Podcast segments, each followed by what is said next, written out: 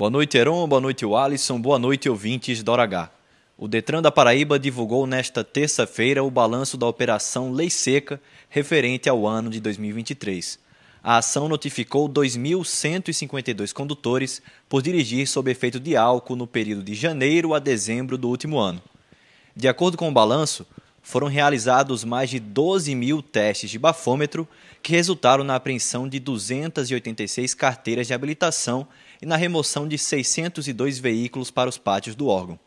A lei seca também autuou 1.684 condutores em flagrante por outras infra infrações do Código de Trânsito. Segundo o coordenador da Divisão de Policiamento e da Operação Lei Seca, Coronel Walter Lins Dutra, a OLS notificou 298 motoristas durante o mês de dezembro por dirigir sob efeito de álcool. A corporação também realizou mais de 1.500 testes de bafômetro e apreendeu 50 veículos apenas no último mês do ano.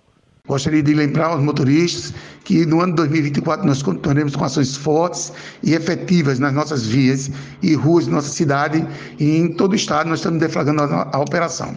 Estamos levando a operação para o interior do estado, é, treinando os agentes municipais de trânsito, para assim a gente garantir um trânsito mais seguro em todas as localidades. Agradecemos aqueles motoristas que cumprem e respeitam a legislação de trânsito e pedir àqueles que bebam que bebem, se beber, não dirija.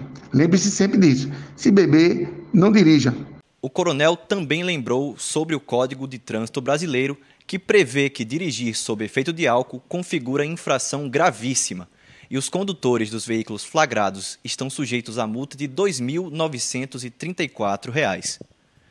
João Pedro Gomes, na H. O dia inteiro em uma hora.